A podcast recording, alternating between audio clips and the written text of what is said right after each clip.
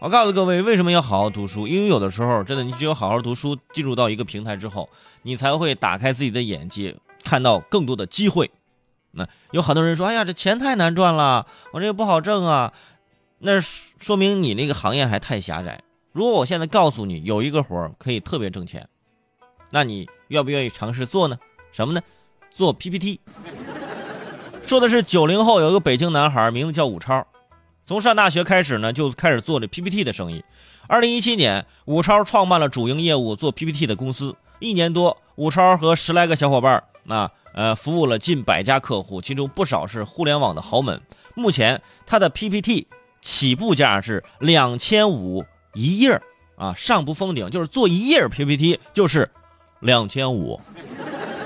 就这么一张，哎，一张不是说不是说做一夜，不是做一晚上啊，就是做一张这个其中的那么一张就是两千五。你看，做一次 PPT 怎么其中得有十几张吧？你就算十张算，两万五到手了。你觉得这钱好赚吗？做 PPT 就能赚钱？你会做吗？你不会呀，当年没有好好学习嘛，是吧？树活一张皮，人活一份 PPT 嘛，是不是？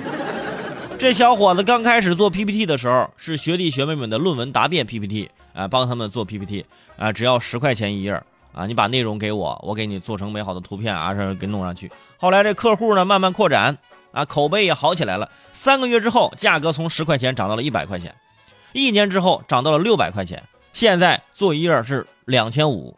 嗯，在我心里能封神的，不用剑桥、哈佛，身家上亿。只用学会三个东西：Word、Excel 和 PPT，你知道吗？会这三样东西的朋友，真的我就很佩服你们啊！但是你们发现没有，越是这种繁琐的、令人讨厌的东西，如果你坚持下去，就会有惊喜。因为现在很多人都特别不喜欢做 PPT，觉得麻烦，是吧？觉得太繁琐了。尤其是某些学校的一些老师啊，十几年如一日的用着同一套 PPT 模板。每次看这课件啊，都感觉回到自己小学的时候，你知道吗？那个画面啊，一出来还有动画，还有那种声音，不灵不灵不灵不灵不灵不灵。哎，我说老师，PPT 能不能换一换？真的。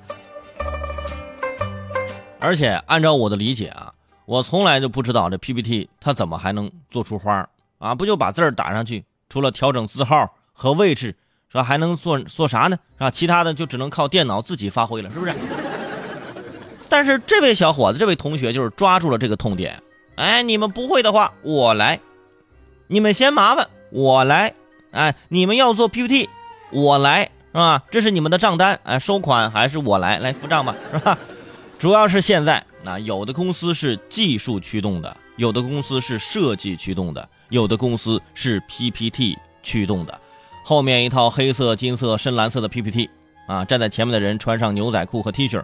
脑海中就浮现一句话啊，让我们为梦想窒息，是吧？这么说的话，这贾跃亭之前呢能拿到这么多钱，就是因为有一个好的 PPT，你知道吗？哎，这个时候你发现 PPT 是不是很重要？而且不光这个，你看之前我们节目当中还说过，呃，上海的有的小朋友幼升小，为了上个好小学啊，这妈妈动用自己的这个资源啊，让自己的实习生给这个孩子做 PPT。做十几页哇，特别的精妙精巧。后来被曝光了嘛，后来这孩子好像也没被录取，反正。